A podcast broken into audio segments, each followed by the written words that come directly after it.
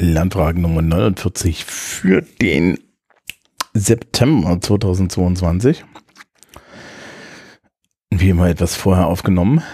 Ähm, mir fiel, dann so im Nachdenken, über äh, was ich hier noch machen wollte, fiel mir dann ein, ja scheiße, wir müssen ja auch noch über Sozialformen reden.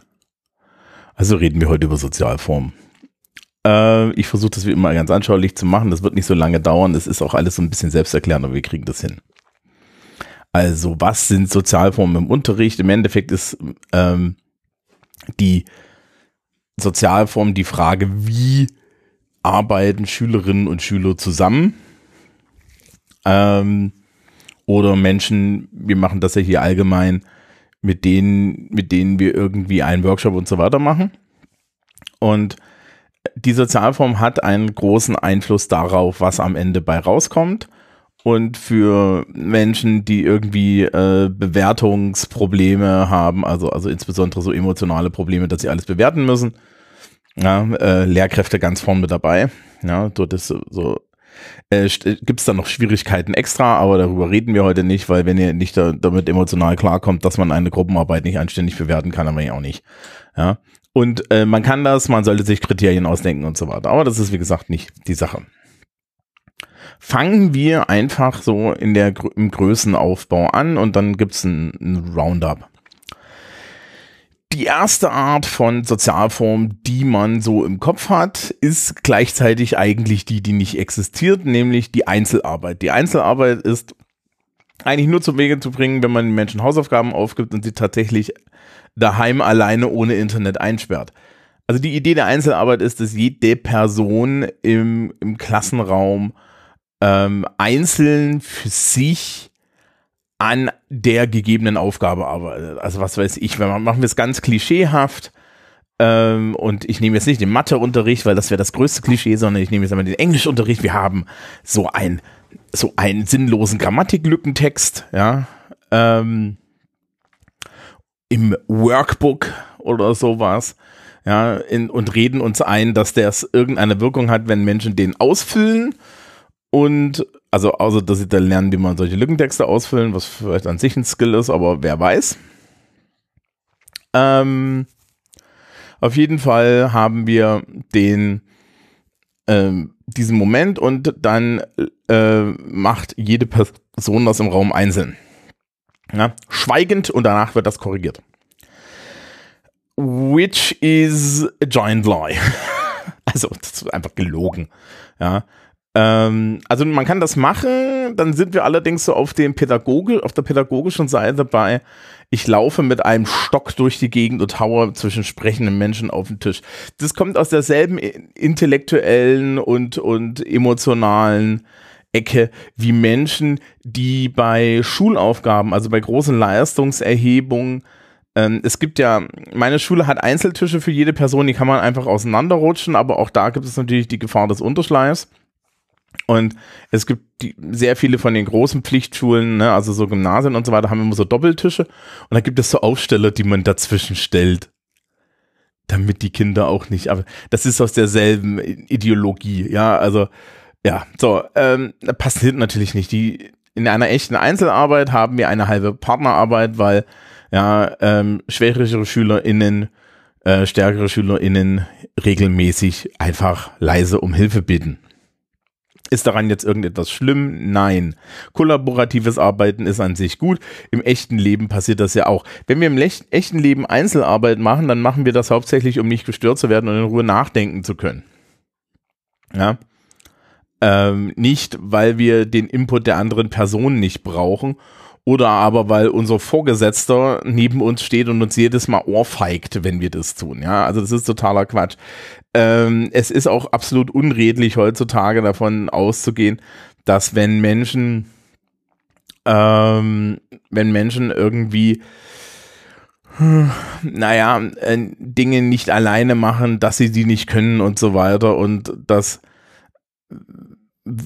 es überhaupt eine Situation gibt, in dem wir nicht irgendwie sozial arbeiten. Ne? Also äh, auch Hausaufgaben werden, also kann ich euch so sagen, ja, Hausaufgaben werden primär von wenigen Personen gemacht und dann großflächig in WhatsApp-Gruppen geteilt. Na, also es sind alles immer Gruppen und Partnerarbeiten und da muss man sich halt auch so ein bisschen ehrlich machen.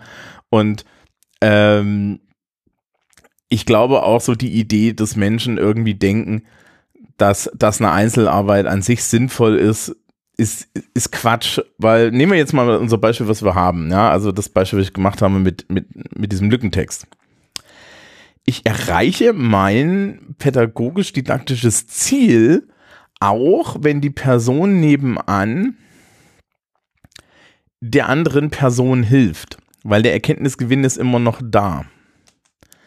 Interessanterweise eine klassische Korrektur von so einem, von so einem Lückentext bietet weniger Möglichkeiten, individuell etwas ähm, zu lernen, als die Interaktion mit dem Partner. Weil wenn der Partner nicht einfach die Lösung verrät, was er auch tun kann, ähm, sondern meistens dann ja sagt, ja, mach das so und so, guck mal, das, das da passt da rein. Ja, schau mal dort nach. Also meistens ist, ist, hat die andere Person so einen Ansatz von Anleitung. Ja, ganz komisch, das machen Menschen einfach so. Ähm, dann ist es so, dass es im Endeffekt da einfach nur äh, besser gelernt wird, als wenn ich dann eine Lösung an die Tafel haue oder so. Weil ich kann den Prozess nicht unterstützen. Ne? Es gibt immer diese Sache Prozess und Ergebnis. Und hier ist immer der Prozess wichtig und wenn dann der Mitschüler, die Mitschülerin ja, äh, Menschen in dem Prozess unterstützt, ist auch super. Interessanterweise, wenn wir auf so die Workshop-Ebene gehen, könnte das vollkommen vergessen. Kein Mensch in der Erwachsenenbildung, ja, der an einem Workshop teilnimmt, hat irgendwie Bock, eine halbe Stunde ähm, äh, sitzen zu müssen und dann irgendwie leise irgendwas zu tun. Ja, das ist totaler Quark. Ja, da sagen wir alle, Entschuldigung, haben wir keine Zeit für, ist auch unrealistisch. Aber in der Schule, manchmal tun wir das noch. Ja, Partnerarbeit haben wir jetzt eigentlich schon die ganze Zeit drüber geredet, weil Einzelarbeit gibt es ja eigentlich nicht. Ähm, Partnerarbeit ist so der Klassiker. Ähm, klein, Im Endeffekt ist es die kleinste Gruppeninteraktion, die man machen kann. Ähm, man, man, tu, man tut zwei Gehirne, die meistens auch noch sozial gut miteinander können, weil sie sitzen ja nebeneinander im Klassenraum und da gibt es natürlich schon so eine soziale Hackordnung zusammen und äh, lässt sie gemeinsam irgendwie ein Problem lösen und das ist an sich immer ganz gut. Ähm, für die Menschen mit dem Bewertungsfilm, das kann man auch bewerten. Ja, äh, es gibt übrigens diese, diese total geile Illusion des Einzelarbeiten, gut, ja, dass man Einzelarbeiten irgendwie bewerten kann. Also, also, ne, und dann, dann kann ich ja hingehen, dann kann das alles einsammeln und dann habe ich ein Ergebnis. Ja, aber wessen Ergebnis hast denn du da? Also so, wie gesagt, du läufst mit der Peitsche durch die Gegend oder sagst halt von vornherein an, es ist ein Leistungsnachweis. Also da bricht es immer alles zusammen, ähm, was im Endeffekt dann uns nur zeigt, okay, äh, Bewertungskonzepte sind halt schwierig. Ja, ähm, äh, ja, Partnerarbeit, also ist eigentlich das, was man heutzutage in Klassenräumen die ganze Zeit sieht, wenn man Menschen irgendwelche Aufgaben gibt, weil es findet halt einfach statt und pff, gibt jetzt nichts dran zu meckern. Ne? Also das heißt nicht, dass dann nicht Einzelarbeitsphasen dazwischen sind. So ist es nicht. Ja.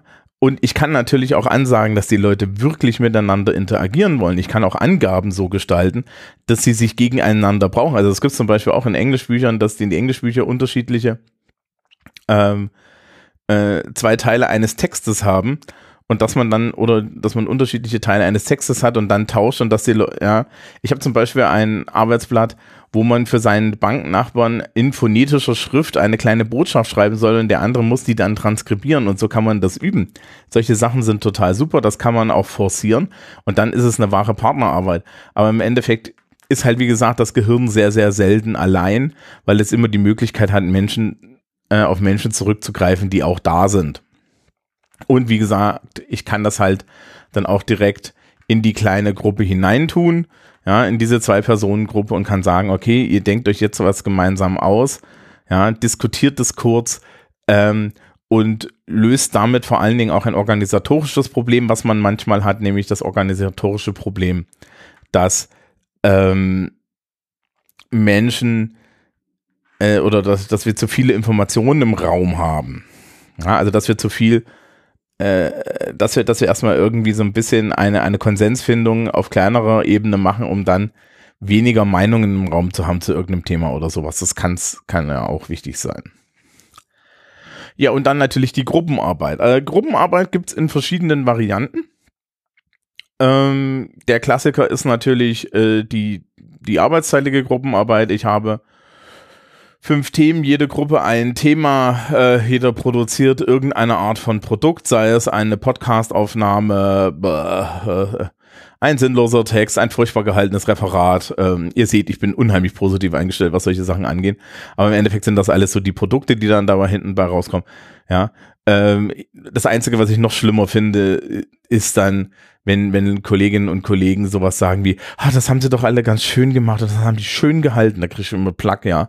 Also schön ist kein Kriterium, gut, ja, gut, effizient, äh, oder, oder den Kriterien entsprechend sind alles Kriterien schön, ist zum Beispiel kein Kriterium und diese Art von Lob ist furchtbar. Und ähm, Gruppenarbeiten sind generell auch immer ein soziales Experiment. Man kann die Gruppen sich selber zusammenfinden lassen, man kann sie äh, mit, mit, was weiß ich, Würfeln miteinander zusammenkommen lassen und so weiter und so fort. Die klassische Variante ist, Leute abzählen lassen und dann zusammenwürfeln und so weiter. Äh, ich habe es mit Erwachsenen zu tun, meistens lasse ich die das selber machen, dann habe ich zwar immer dieselben Gruppen, weil sich das aus sozialen Gründen zusammenwürfelt, aber das hat auch seine Vorteile. Ähm, ja, das ist dann arbeitsteilige Gruppenarbeit. Es gibt die Experten und die äh, äh, die Expertengruppenvariante, wo ich im Endeffekt eine Gruppe habe, die arbeitsteilig funktioniert und dann habe dann haben passen im Endeffekt die Anzahl der Personen zur Anzahl der Gruppen und dann kann man äh, eine zweite Gruppe bauen, die aus jeweils einer Person aus den ersten Gruppen besteht. Das Ding hat unterschiedliche, hat auch unterschiedliche, ähm, äh, hat auch unterschiedliche Namen. Ja. Also so und so, ja, Namen von diesen Sozialformen und von didaktischen Verfahren, ne, das ist, das ist eine eigene Rahmensendung. Ähm, ja, ich bin ja froh, wenn es wenigstens nur die etwas verquiekten Deutschen sind, sowas wie, ja, es, es, es, so, sowas wie irgendwie äh, das Kugellager, ja, da kann man sich dann wenigstens noch was unter vorstellen. Schlimm wird's dann irgendwie schon bei sowas wie Fishbowl. Ähm, auf jeden Fall, du nimmst du deine, im Endeffekt deine Experten, ja, die erforschen das Thema und dann treffen sie sich in Einzelgruppen und diese Einzelgruppen ähm, besprechen dann miteinander, jeder einfach äh, erklären, äh, erklären sich gegenseitig das Thema. Mhm, kann gut funktionieren, kann ganz furchtbar in die Hose gehen, aber man muss das vorher dann zeigen, was das genau bedeutet, weil sonst schießen die sich alle in die Füße. Insbesondere, wenn man dann irgendwie davon noch irgendwelche Benotungen abhängig machen möchte. Ja, weil im Endeffekt kann man sich dann hinstellen und sagen, ja, ihr habt euch das ja alle erklärt und dann, ja, zünden wir euch alle gut an.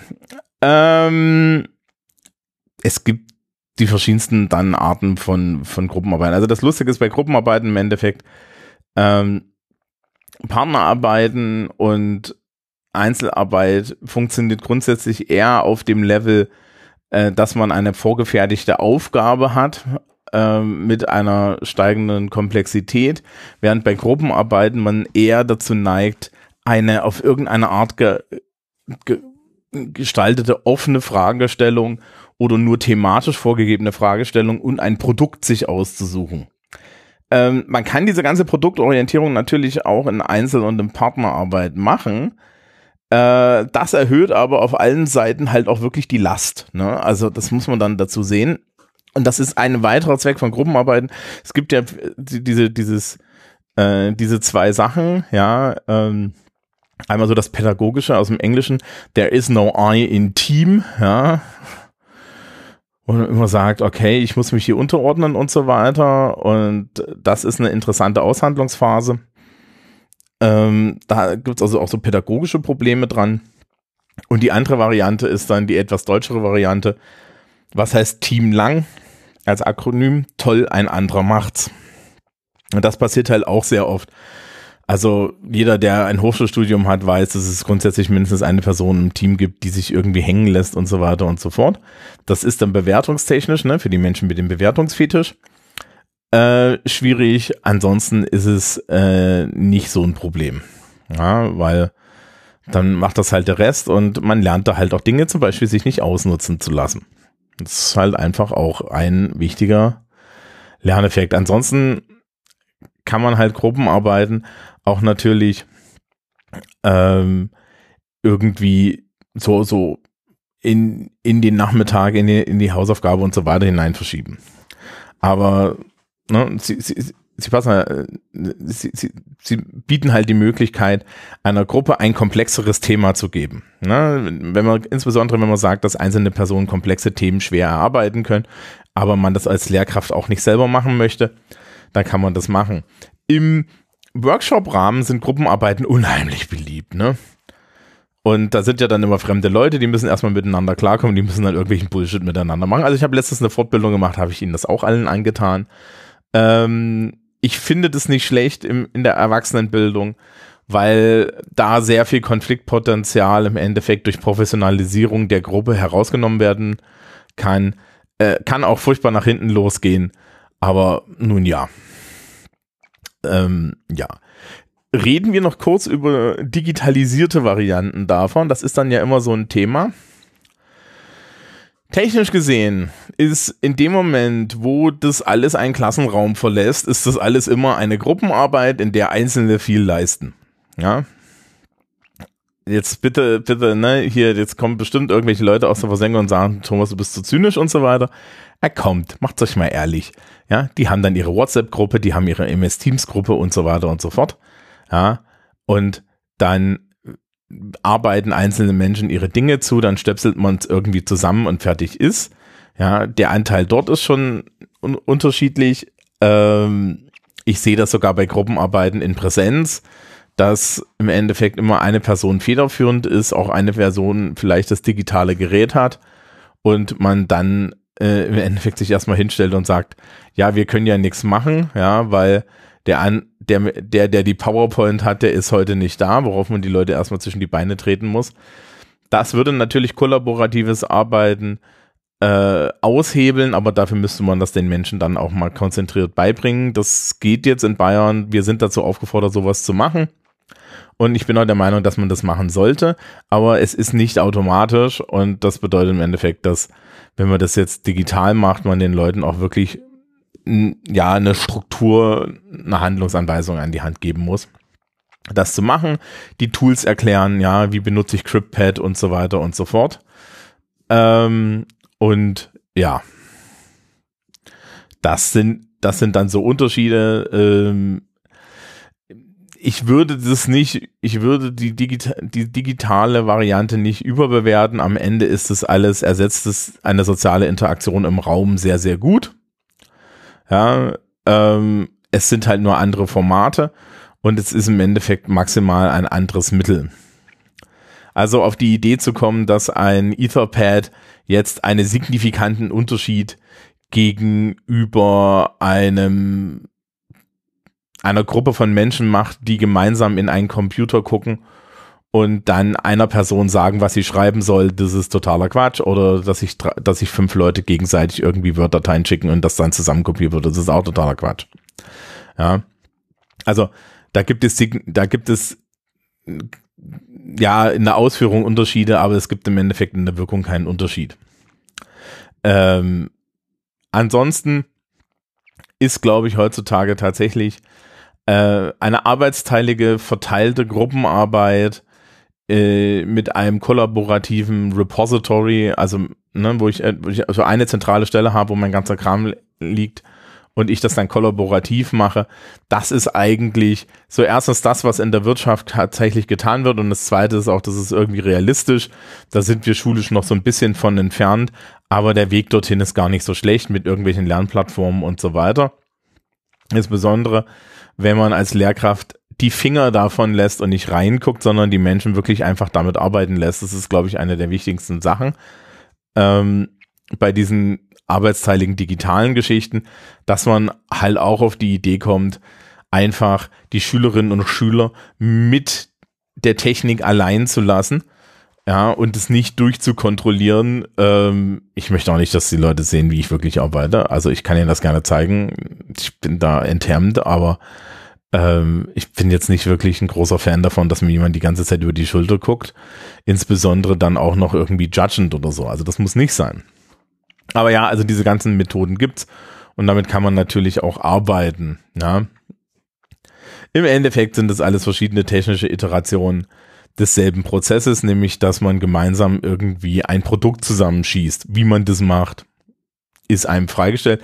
Ich habe zum Beispiel dieses Jahr jetzt das erste Mal gesehen, dass mehrere Menschen einfach sich ihre PowerPoint ähm, mithilfe von äh, Keynote Share äh, geteilt haben und dann gemeinsam halt eine Person mit dem iPad da saß und noch eine Person mit dem iPad und eine Person mit dem iPhone und die gemeinsam in dieser kollaborativ in dieser Keynote rumgeschrieben haben. Ähm, ja, more power to you. Und das war bei einer Gruppenarbeit im Klassenraum. Also es steht den Menschen frei. Ich glaube, am Ende möchte ich als Lehrkraft ein anständiges Produkt sehen. Na, das ist die Aufgabe der Gruppenarbeit. Und wenn ich die Betonung, das ist jetzt hier gar nicht so das Thema, wenn ich die Betonung tatsächlich auf die digitale Technik lege, dann muss ich das auch in den Mittelpunkt stellen, vorentlasten und so weiter und so fort. Okay, das war es eigentlich schon zu den Sozialformen. Ähm, man kann im Großen und Ganzen sagen, äh, je mehr Leute beteiligt sind bei der, ja, je mehr Leute auf, auf eine Aufgabe kommen, desto mehr ähm, Freiheit, äh, desto komplexer kann die Aufgabe sein, desto mehr Freiheitsgrade hat das auch, desto weniger Kontrolle hat die Lehrkraft.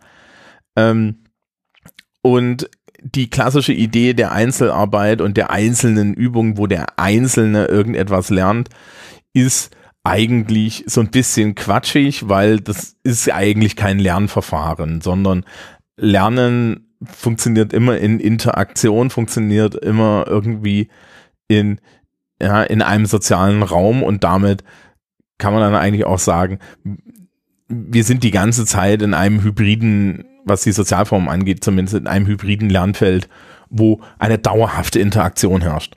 Ja. Und die, was im Endeffekt auch heißt, dass so die klassische Vorstellung von Schule, dass alle die Fresse halten und, und einzeln ihre Aufgaben machen, die realitätsfernste, aber auch im Endeffekt die, die unnötigste Art von Schule ist, die wir haben. Ja, also das braucht keine alte Sau. Und ich kann dann halt hingehen bis zu in räumlich und zeitlich ähm, verzögerten ja, mit digitalen Mitteln unterstützten äh, Gruppenarbeiten und ähnlichen, ja, mit fluiden Gruppen und allem möglichen. Ähm, wie, wie jetzt schon in dem Kapitel angekündigt, ich finde die Überhöhung davon, die aktuell da passiert, ein bisschen putzig, weil es sind jetzt aus einer sozialwissenschaftlichen Sicht sind genau dieselben Formate, es wird halt nur anders geäußert. Ja, also, okay. So, das war's zum Thema Sozialformen ähm, in, in Workshops und im, und im Unterricht.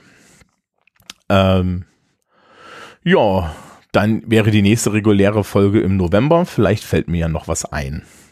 Wenn euch vielleicht etwas einfällt, wenn euch jetzt hier dran noch etwas interessiert, dann äh, meldet euch fragen at lernfragen.org äh, oder auf Twitter rumtwittern und dann geht das. Ich wünsche euch einen schönen September. So die Schule noch nicht angefangen hat, einen schönen Schulstart. So die Schule angefangen hat, ein solides Durchatmen. Tschüss. Tschüss.